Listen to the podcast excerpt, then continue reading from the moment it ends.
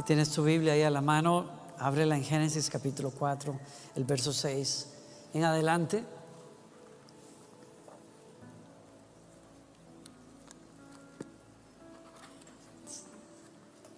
La presencia del Señor está aquí para hacer cosas grandes, maravillosas. Mi punto de partida es este versículo y quiero hablarles a ustedes de un tema que todos necesitamos escuchar y considerar. Y es tratar de contestar la pregunta, ¿cómo, cómo vencemos nuestra carne? ¿Cómo vencer nuestra carne? Y mi punto de partida es una historia de la cual hablé hace unos domingos que estuve aquí, la última vez que compartí. Si no escuchaste esa prédica, sería bueno que la escuches para que puedas ligar el pensamiento con lo que voy a hablar hoy. Entonces el Señor le dijo a Caín, ¿por qué estás tan enojado? ¿Y por qué se ha demudado tu semblante? ¿Por qué te cambió la cara? Si haces bien, no serás aceptado. Pero si no haces el bien, estas palabras que siguen son mías, paréntesis, te advierto una cosa, cierro paréntesis. El pecado, Danilo añade esto, siempre, cierro paréntesis, yace a la puerta y te codicia. Pero tú debes dominarlo. ¿Sí? Voy a estar al final saludando a los de ustedes que quieran venir, pero la verdad que Dios, la verdad que Dios se enfoca a Caín, que nos dice a nosotros es, puede ser difícil no hacer lo que la carne te pide, pero tú siempre puedes escoger.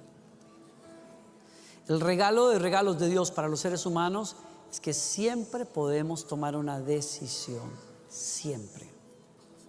Y es lo que el pecado nos quiere decir o el enemigo nos quiere decir, no, no puedes porque tu carne es más fuerte. No, no se puede porque todo el mundo lo hace. No es necesario. No. Caín pudo haber venido con una ofrenda excelente, pero decidió traerle a Dios unas remolachas medias pasadas.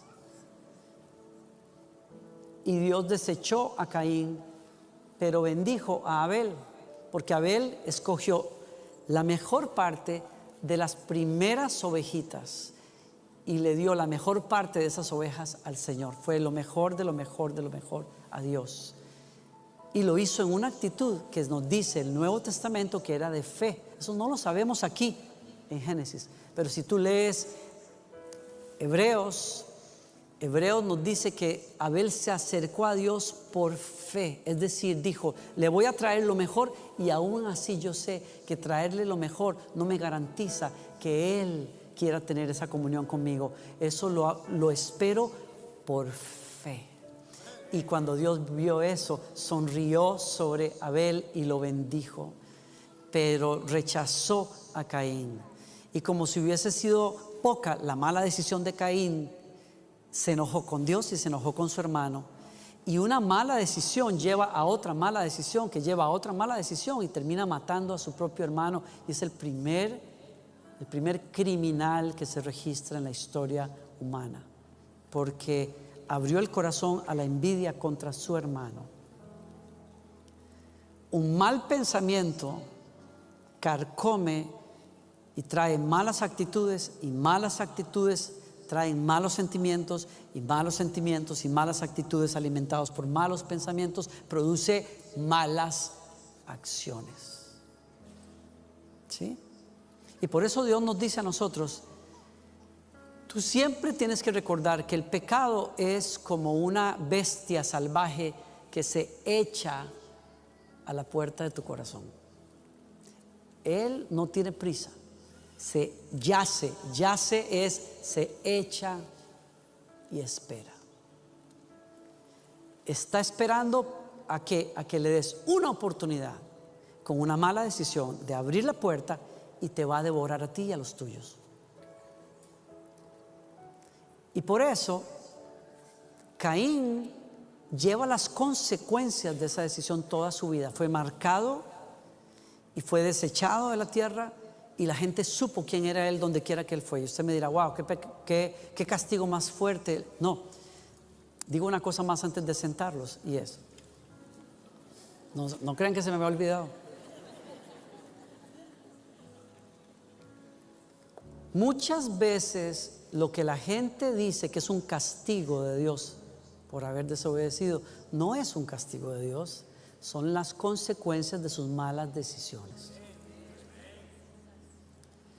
Porque el pecado siempre traerá malas, malas consecuencias, siempre, siempre. Algunas veces la gracia de Dios nos permite no verlas, por pura gracia, pero las consecuencias siempre vienen. Y por eso mi, verdad para arrancar hoy es lo que Dios dice. Tú siempre puedes decir no al pecado. Ahora tomen su asiento, por favor, porque voy al segundo pensamiento hoy. Y es, wow, ¿qué pasa? ¿Qué pasa si Dios me dice que yo siempre tengo la decisión en la mano, pero ¿Qué pasa cuando nosotros somos tan proclives a hacer lo malo? Es decir, somos tenemos esa tendencia. Es que ese es el tema. El tema es usted me puede decir, "Amén, Dios dice que yo siempre tengo libre albedrío y que yo puedo tomar buenas decisiones, pero ¿qué pasa si yo me doy cuenta que a todas luces yo tiendo más a tomar malas decisiones, a pecar que a hacer el bien? Es mucho más fácil ¿Quién está conmigo aquí? Bueno, no tienen que decirlo. Es mucho más fácil. Muchas veces darle rienda suelta a nuestra carne, a nuestros deseos malos. Es mucho más fácil seguir la corriente del mundo que nos atrae y nos pide y nos invita. Es mucho más fácil eso. Todos los que estamos aquí, los que no estamos aquí, somos proclives al mal. Entonces, ¿De qué sirve el libre albedrío si yo siempre tiendo al mal? Si usted lee la historia bíblica, si lee la historia bíblica te vas a dar cuenta que poquitos capítulos después dice la Biblia que el corazón de Dios se entristeció profundamente y se arrepintió de haber creado a los seres humanos porque su pensamiento era permanente hacia lo malo. Y fue cuando vino el diluvio. ¿Me sigues? ¿Qué pasa? ¿Por, ¿por qué tendemos tanto al mal. Yo te quiero dar tres razones a los que gustan anotar. Voy a explicar, voy a explicar rápidamente tres cosas que es muy importante que tomemos en cuenta siempre. Número uno, nosotros somos muy proclives hacia el mal porque hemos nacido en una naturaleza caída, que es, es esa parte de mí que se revela contra Dios y que siempre quiere satisfacer mis propios pensamientos y deseos engañosos. Es una parte de mí que se revela contra Dios y que no puede agradar a Dios. No puede. Y todos nacemos con eso. Todos nosotros. Desde que Adán vino. Entonces, es muy importante entender esta verdad. Porque es teológicamente el principio de todos los rollos que el mundo está viviendo. Es muy importante para nosotros como padres entender esta verdad. Porque ese angelito bello que Dios nos regaló, que es, es bueno, son, nuestros hijos son, son maravillosos, son buenos, pero ese angelito bello trae una naturaleza que se inclina al mal. Y ellos van a descubrirlo con los años. Usted déles todas las, las oportunidades, enséñeles todo, déles un buen ejemplo. Y cuando se hacen grandes, usted dice, pero ¿qué fue lo que yo le enseñé a este Estos días he estado, estado en silencio con padres que están llorando al frente mío, llorando porque me dicen, yo crié a mi hijo, a mi hija, en las mejores costumbres, con las mejores enseñanzas, la llevé a la iglesia toda la vida y por qué está haciendo lo que está haciendo. Es como una bofetada a mi fe. Algunos, algunos están diciendo, ¿qué fue lo que yo hice mal? Que mis hijos están haciendo lo contrario de lo que les enseñé. Bueno, porque hay una realidad y es tenemos libre albedrío y somos proclives a lo malo. Lo queramos aceptar o no. Traemos esa naturaleza. Así usted nunca haya mentido, así usted nunca haya adulterado, así nada, en nosotros está esa naturaleza. El pecado no es, tú no eres pecador porque mentiste un día. Tú y yo somos pecadores porque traemos el pecado como naturaleza. Usted me dirá, eso no es justo. Bueno, échale los clavos a Adán, porque él se abrió para todos nosotros a través de su desobediencia, ¿no? Dos, ¿por qué somos proclives al mal? Porque hay un ser que se llama Satanás, el diablo en la Biblia, que gobierna el mundo y somete a los seres humanos a el mal. Hay una fuerza que está peleando contra los seres humanos que explica no solamente las malas decisiones que tomamos a veces, que Él no nos obliga, pero Él las alimenta. Pero explica por qué algunas de las atrocidades terribles que los seres humanos cometen en tiempos de guerra, por ejemplo. ¿Cómo es posible que los seres humanos sean capaces de cometer crímenes como los que se cometen? Porque hay un mal como fuerza espiritual que aprovecha la mínima oportunidad para destruir a los seres humanos. Y tercero, somos proclives al mal porque vivimos en un sistema, en una sociedad que busca normalizar el mal. Busca enseñar, enseñarnos que lo malo es bueno y que lo bueno es malo. Aplaude todo aquello que vaya contra Dios, contra lo honesto, contra lo decente. Esa es la sociedad en la que estamos viviendo ustedes y yo. Eso no es nuevo, no estoy diciendo nada nuevo, pero nada más te lo quiero advertir. ¿Por qué? Porque en una sociedad libertina, en una sociedad Pastor, cuando usted dice eso, entonces usted, es una persona que promovería un gobierno que sea estricto, que obliga a las personas a hacer simplemente lo que la Biblia dice. Por supuesto que no. Estoy tratando de explicarte que vivimos en una sociedad que no favorece que las personas sigan a Dios. Favorece todo lo contrario. Aplaude todo lo contrario. Tres razones. Por eso es que es muy fácil que vayamos hacia el mal. Pero la noticia, pastor, yo venía a que usted me inspirara un poquito hoy porque la verdad que yo estoy batallando con el mal terriblemente. Tengo una buena noticia para ti. Vino nuestro libertador precisamente para eso. Vino para eso. ¿Y qué, qué hace Dios? Dios nos envía a Jesucristo. Y al entregarse en la cruz, Jesucristo toma nuestro cuerpo, que es la residencia del pecado, la clava en la cruz, pero no solamente clava su cuerpo, clava el principio detrás del, pecado que se llama nuestra carne. Ese principio que es corazón y mente revelado contra Dios, los clava en la cruz y al morir en nuestro lugar vence eso que nosotros no podemos vencer por nosotros mismos. Esa, esa proclividad, si puedo usar la palabra, que creo que está correcta, esa tendencia la clava en la cruz. Bendito Señor por eso.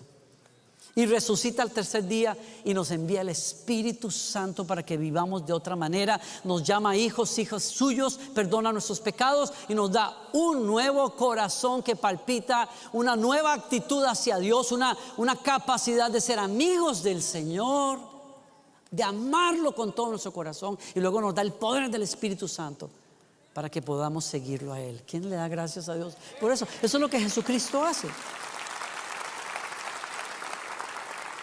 Y por eso dice, dice el apóstol en el Nuevo Testamento, lo que nosotros no podíamos hacer, es decir, no podíamos obedecer la voluntad de Dios, que era la ley.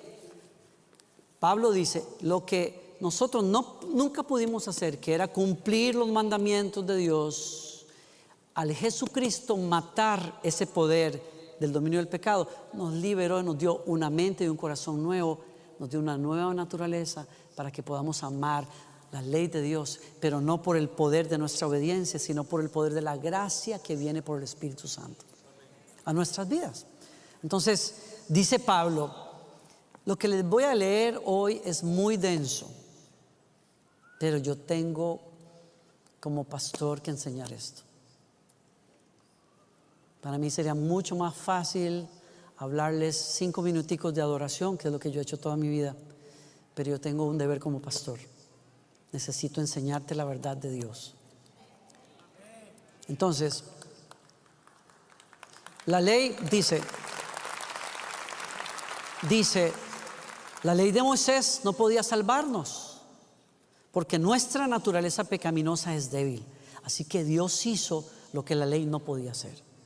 Él envió a su propio Hijo en un cuerpo como el que nosotros los pecadores tenemos y en ese cuerpo, mediante la entrega de su Hijo como sacrificio por nuestros pecados, Dios declaró, oigan esto por favor, Dios declaró el fin del dominio que el pecado tenía sobre nosotros. ¡Wow! Me encanta esto. Y ahora lea el verso 8. Por lo tanto, Oigan, por lo tanto ya no hay condenación para los que pertenecen a Cristo Jesús. Y porque ustedes pertenecen a Él, el poder del Espíritu que da vida los ha libertado del poder del pecado que lleva a la muerte. ¿Quién dice sí a eso? Eso es lo que Jesús ganó para nosotros. Ahora, está nuestra decisión hoy. ¿Qué vamos a hacer con esto que acabamos de leer? ¿Qué decisión es la que nos toca tomar a nosotros? Bueno, si hemos creído en Jesucristo, tenemos el regalo del perdón de pecados, tenemos un nuevo corazón y tenemos al Espíritu Santo, significa que ya la lucha con el pecado se acabó. Esa lucha para escoger entre lo que es correcto y lo que no es correcto, cesó ya esa lucha. No dijeron nada, pero la respuesta de todos es no, porque todos estamos batallando con eso todos los días. Todos los días. Es que Jesucristo no quitó el deseo de pecar de nosotros, pero sí nos liberó de la obligación de pecar. ¿No me oyeron? No estamos obligados a pecar porque el dominio del pecado se quitó de la vida de nosotros. Ahora lo que su espíritu hace entonces es invitarnos a amar a Dios, a llenarnos de Él, de su verdad, de su amor y esa fuerza nos lleva por encima del poder del pecado a una vida de comunión y de libertad. ¿Alguien me sigue aquí? Hay presente, hay presente en tu vida y en, la vida, en mi vida una fuerza mayor que nuestros instintos y nuestros deseos engañosos. ¿Alguien me sigue? Y se llama el Espíritu Santo. El Espíritu Santo. Y hay personas entre nosotros que lo han experimentado de muchas maneras. Uno, mm, eh, tales me lo explica a mí viendo su vida, cómo fue, me dice, pastor, yo necesitaba una fuerza mucho mayor, una droga mucho más potente que la droga, porque algo tenía, algo tenía que hacerme adicto, que fuera mayor que las adicciones a los placeres y a la basura que yo tenía. Y ese fue el Espíritu Santo que me enamoró de Dios y me enamoró de su palabra y me empuja a otra cosa y deseo otras cosas me da anhelos distintos. Y es un poder que me jala mucho más que las drogas. Que si no fuera más poderoso que ellas, yo, no podría. Yo no podría estar acá.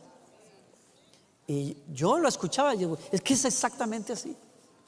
No hay otra, no hay otra esperanza para nosotros que no sea el Espíritu Santo trabajando en la vida de nosotros. ¿ah? Aleluya. Gracias a Dios por eso. Por eso, por eso Pablo dice, pero ustedes no están dominados por su naturaleza pecaminosa, son controlados por el Espíritu, si el Espíritu de Dios vive en ustedes. ¡Wow! Y dice el verso 12, por lo tanto, amados hermanos, no están obligados a hacer lo que su naturaleza pecaminosa los incita a hacer. Subrayen eso. ¿Qué está diciéndonos? Que la naturaleza pecaminosa está ahí ahí está latente. Y a veces no muy latente, a veces bien evidente. esos arranconazos, esas rabietas, esas maldiciones que salen en vez de un aleluya.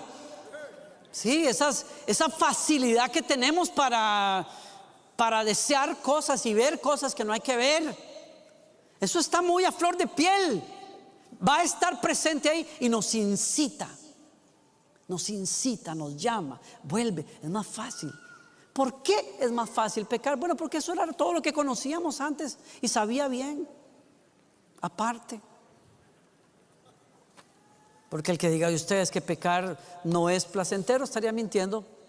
Tiene muchos aspectos que son muy placenteros. Pero, dice Pablo,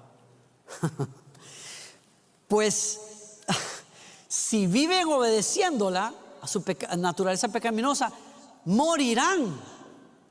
Pero si mediante, oigan esto, si mediante el poder del Espíritu hacen morir las acciones de la naturaleza pecaminosa, ¿qué va a pasar con ustedes? Vivirán. Wow.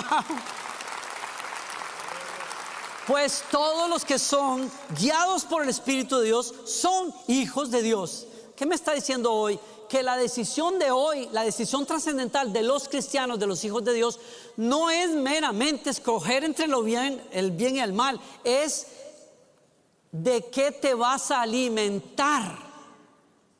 Porque aquello que tú, de lo que tú, de lo que tú te nutras, eso te va a dar el resultado que quieres. Si te nutres del Espíritu Santo, si te nutres de la palabra de Dios, si te nutres de la presencia de Dios, si te nutres de cosas que producen vida, vas a cosechar vida. Pero si te nutres de basura, vas a cosechar basura. Y esa es la decisión que todos tenemos que tomar. ¿A qué le voy a dar fuerza en mi vida? Porque yo solito, por mí mismo, yo me voy de cabeza con el pecado, pero hay una fuerza mayor en mí presente. Es un corazón que ahora ama las cosas de Dios, pero necesito fijar la vista en las cosas de Dios, en lo bueno, en lo puro, en lo recto, en su palabra, en su presencia. Y cuando hago eso, el poder del Espíritu Santo hace en mí lo que yo no puedo hacer por mí mismo, que es correr hacia Dios, vencer al pecado, decir, no vuelvo atrás. Eso solo el poder del Espíritu Santo lo puede hacer. Solo el poder del Espíritu Santo puede hacer eso. Solo el poder del Espíritu Santo. La decisión es de que te nutres ¿A qué le vas a dar tu lugar? Porque la fuerza del pecado de la carne va a estar ahí siempre, pero hay una fuerza mayor. Yo pienso mucho en esto, te doy un ejemplo. Cuando vuelo en un avión, yo he tenido a lo largo de los años que ponerme a leer un poquito más de qué explica que un avión, que ese aparato, esa, ese chunche, como decimos en Costa Rica, espero que no sea una mala palabra para nadie aquí, que esa cosa se despegue de la tierra por amor a Dios para poder estar un poquito menos estresado. Hay algunos que no, o sea, yo tengo amigos que nada más se sientan en el, en el avión, en el sillón y se ponen la, su cinturón. Me, lo cuenta un amigo mío que viaja con ese amigo mío de vez en cuando y, el amigo se pone su gorra y se pone su antifaz, su y nos vemos 10 horas después de Yo así viajaría, yo así, yo viajaría todas las semanas viajaría, todas las semanas. Pero si yo llego a hacer eso, ustedes me acabaría la vida. ¿Por qué? Porque yo no duermo en un avión. Yo paso mirando por la ventana. Yo paso revisando a qué horas voy a llegar, cuántas horas llevamos, cuántos minutos faltan.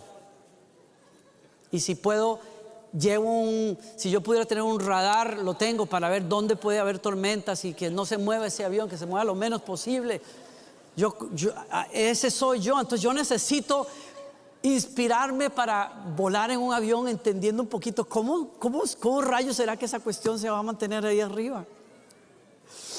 Ya hay cuatro fuerzas que hacen que un avión se mantenga ahí arriba. Y es curioso porque la, la, tensión entre esas cuatro fuerzas produce el milagro de un avión volando. Tú necesitas la fuerza de, impulso, que es la fuerza de los, de los motores, que va a acelerar a un, a, un, a un punto en que va a vencer otra fuerza, que es la fuerza de la resistencia. Los vientos nos traen la fuerza de la resistencia, pero el impulso llega en un momento a ser una fuerza mayor que la de la resistencia para mantenerte ahí arriba. Eso me gusta. Y hay una fuerza también que tiene que ver con el peso del avión, que tira obviamente hacia abajo, pero se opone a la fuerza de la sustentación, que es la que eleva a esa nave. Entonces, yo tengo, yo tengo visualmente, yo puedo entender que, que hay un motor que empuja ese avión hacia arriba y que vence esa resistencia del viento hacia él para detenerlo y hay una fuerza que es la que eleva, que va a vencer la fuerza del peso de ese avión. Y yo digo, wow, qué bonito pensar que cuando eh, en mi vida yo entiendo que hay una fuerza de resistencia, que es el mundo, que es la carne, que es el pecado, pero cuando el Espíritu Santo está dentro mío, me da un corazón que ama a Dios, que ama la santidad, que ama la palabra y se convierte en un motor que me empuja contra esa resistencia y puedo ir arriba, puedo vencer eso. Que sí, que yo tengo unas costumbres, yo tengo unos vicios, tenía unos vicios, tenía unas costumbres, tengo una sociedad que promueve el pecado y entonces es como un peso que me lleva hacia abajo, pero tengo otra fuerza que me dispara hacia las cosas de Dios y es la presencia del Espíritu Santo en mi vida. Wow, entonces yo, yo me quiero rendir, yo quiero alimentar esos motores que es la naturaleza de Dios en mi vida. Quiero alimentarme con la palabra, quiero alimentarme con buenas amistades, quiero alimentarme con la verdad de Dios, quiero alimentarme con la adoración, quiero alimentarme con la vida comunitaria, porque todo eso es como un jet que me impulsa hacia adelante y hacia arriba. Y voy a poder vencer esas cosas que me quieren robar. Es un milagro, es un milagro que se produzcan en mí en momentos de tentación, en momentos de desánimo y de lucha, que haya algo que dentro de mí se levanta y dice, no, que yo no podría, pero el Espíritu Santo sí puede en mi vida. Y usted dirá, ay, qué bonito suena todo eso, pero ¿cómo hago yo para accesar ese poder? ¿Mm? Contesta la pregunta, ¿a quién te estás rindiendo hoy? ¿A qué te estás rindiendo hoy? Porque yo creo que aquello que alimentes gobernará tu vida. Lo que tú alimentes gobierna tu vida. Así de sencillo. Así como, así como la vida física es, lo que tú comas te define. Usted puede decir, no, no, vieras que no, no, no. No, no, señor. Uno puede saber qué estás comiendo por las lonjas que hay ahí. Lo que tú comes te define. Y espiritualmente lo que tú comes define la clase de vida que vas a tener. Y por eso dice el apóstol. Entonces, tú me dirás, ¿cómo hace uno? ¿Cómo accesas ese poder? Yo termino acá, el primer yo termino, para que tengan esperanza, porque yo tengo que terminar. ¿Se acuerdan ustedes de Sansón en la Biblia? Cómo el Espíritu Santo hizo un milagro en, en, los papás de Sansón y tuvieron a este niño y lo dedicaron a Dios. Y Dios dijo, Él va a ser un hombre grande, lo voy a usar para liberar a Israel de sus enemigos. ¿sí? Pero ¿se acuerdan ustedes cómo fue que vivió Sansón toda la vida? Fue llamado por Dios a vencer a los filisteos pero toda la vida amó a las filisteas. Ese es un excelente ejemplo de cómo es la vida de un cristiano. Dios nos llama a vivir una vida en donde venzamos al pecado, pero nos gusta mucho el pecado. Y las filisteas siempre le hacían ojitos a Sansón y Sansón decía, ay Dios mío, ¿cómo voy a hacer? Yo tengo que matar a todos los filisteos, pues me quedo con las filisteas. Le gustaban. Las novias de Sansón siempre fueron filisteas. Qué cosa tan terrible, qué contradicción es la, pero esa es la vida de nosotros. Queremos ser jueces usados por Dios, pero tenemos una tendencia precisamente hacia esas cosas. Y Sansón tenía el poder del Espíritu Santo, porque esa es la otra cosa tenía el poder del Espíritu Santo. Cuando el Espíritu Santo venía sobre él, el tipo arrancaba puertas de una ciudad y las tiraba por allá, mataba a mil filisteos cuando el Espíritu Santo lo tocaba. Pero el resto del tiempo él andaba en la puritítica carne.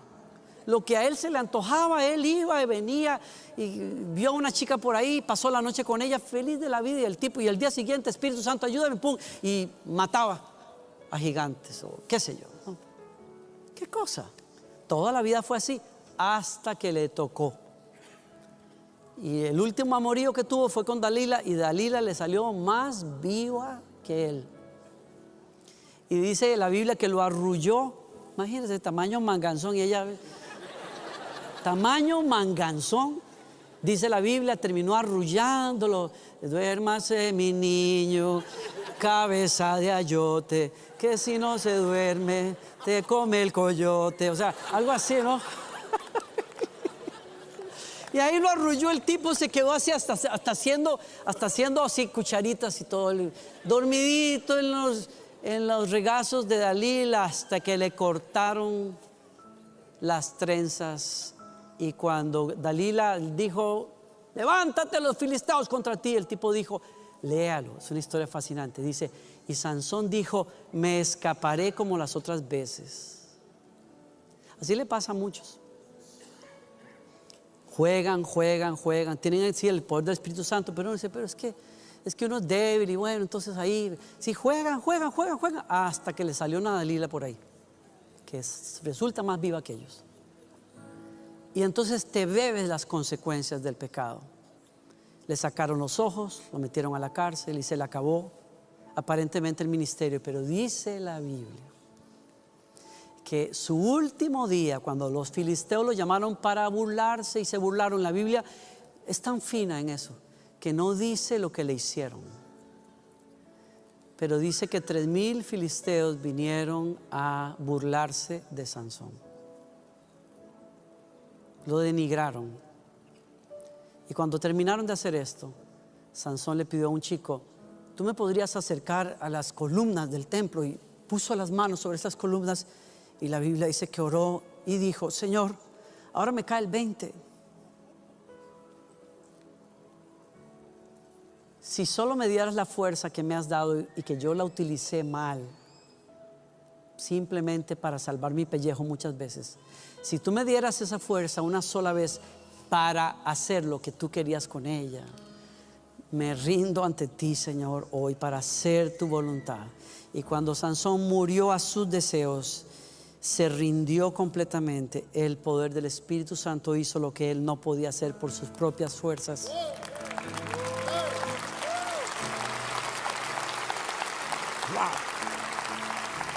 Hay algo, hay algo en la rendición a Dios.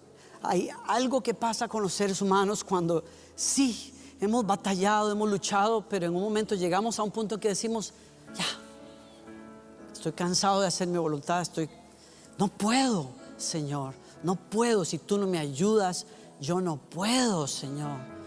Y parece que es el día más oscuro de tu vida, pero no, no sé cómo es que pasa, pero la fuerza, el Espíritu Santo usa esa rendición y te eleva por encima de tus caídas y de tus fracasos. Y te enseña a decirle que no al pecado y sí a la gracia de Dios. Y por eso, por eso la Biblia cuenta a Sansón entre los héroes de la fe, porque dice Hebreos, sacó fuerzas de debilidad.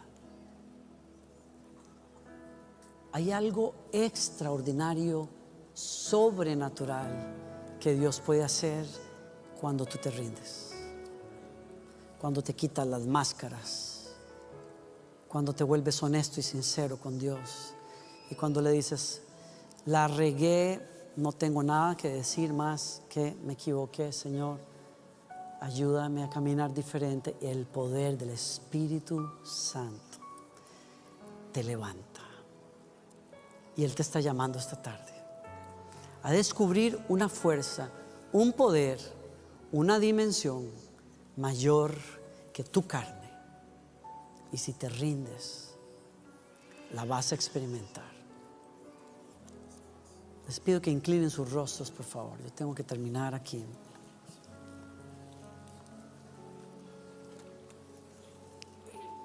A todos les invito a que cierren sus ojos, pero a algunos de ustedes les invito a que se levanten de sus sillas. ¿Quiénes son? Los que se tienen que rendir,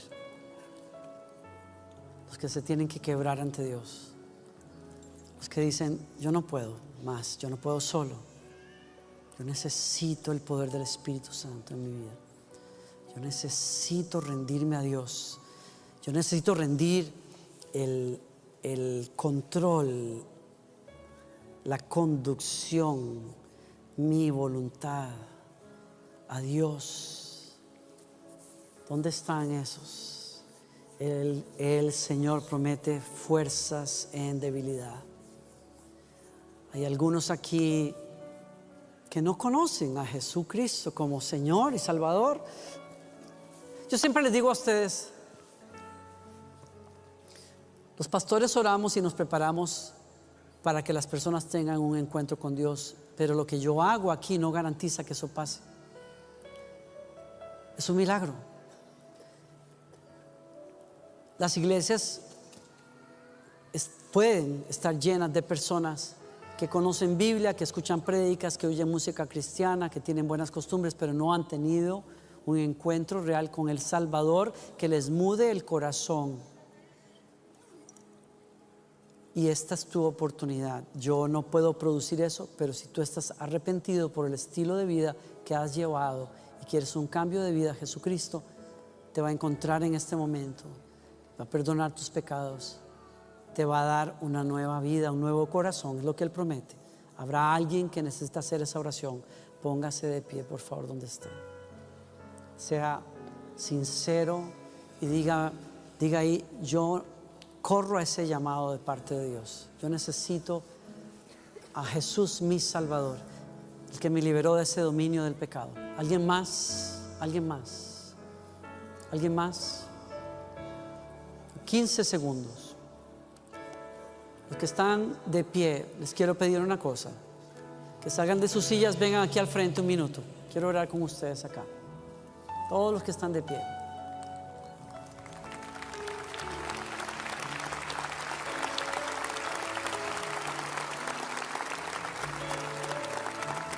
Todos los que necesitan ayuda, todos los que están en ese punto en que dicen como Sansón, Señor, ayúdame o no puedo. Ayúdame, Señor. Ayúdame, Señor. Me rindo a tu persona. Este es mi deseo, honrarte a ti con todo mi ser, te adoro a ti.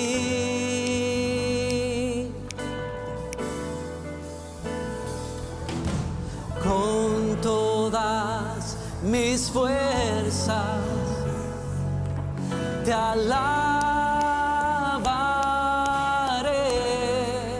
Un poquito más rápido, Dani, por favor. Mi adoración.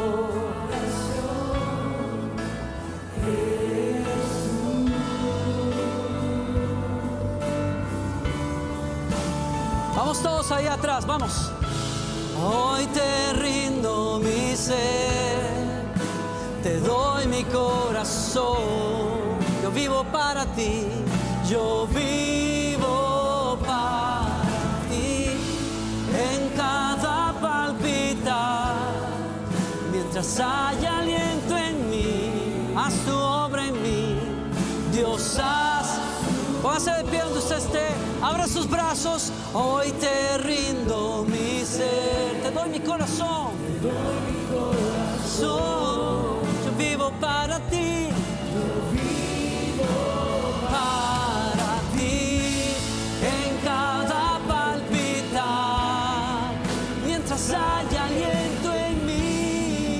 Su obra en mí.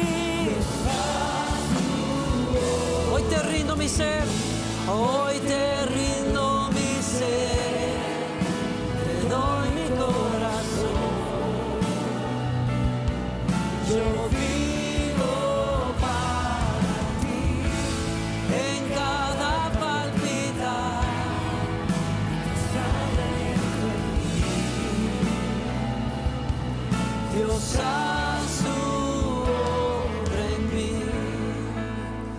Abrimos las manos y te decimos, Señor, soy tuyo, soy tuyo, soy tuyo. No más viviendo para mis deseos, soy tuyo, Señor. Quiero seguirte, Maestro, Salvador de mi alma. Te confieso mis pecados, te los rindo, Señor. Perdóname, por favor, perdóname, lávame con la sangre que derramaste en la cruz por mí. Tú eres el Cordero de Dios que quita el pecado del mundo. Límpiame de mi pecado, límpiame de mi maldad. Dame aspiraciones nuevas, anhelos nuevos, sueños nuevos. Yo quiero que seas el centro. Quiero que seas mi enfoque. Quiero que seas mi Dios. Quiero que seas el centro de mi vida. Te rindo mi corazón, mis decisiones. Moldéame a tu imagen, Señor. Quiero ser tu discípulo, Señor. Quiero seguirte, amarte, servirte. Toma mi vida. Toma mi corazón, Señor. El trono es tuyo, Señor, en mi vida. Haz el milagro que solo tú puedes hacer. Ven con tu presencia, encuéntrame aquí en este momento de mi vida, encuéntrame aquí, Señor, encuéntrame. Ábreme los ojos espirituales, ábreme mis oídos para escuchar tu voz, para conocerte íntimamente. Para conocerte íntimamente, Señor. Yo te ruego en el nombre del Señor te ruego en el nombre del Señor, te ruego en el nombre del Señor, que le invites al Señor a hacer una obra sobrenatural en tu vida. Estoy hablándole a todos los que no necesitaban venir acá, porque es muy fácil, es muy fácil ignorar la voz de Dios cuando el, cuando el vaso que tiene que compartirla tal vez no es tu estilo, sin entender que es Dios que te está hablando. Porque cristianos, cristianos movidos en la carne, son el peor bloqueo que puede haber para que el mover del Espíritu Santo se dé en un lugar como estos. No necesitamos cristianos adormecidos, necesitamos cristianos avivados, apasionados por la presencia de Dios para hacer su voluntad.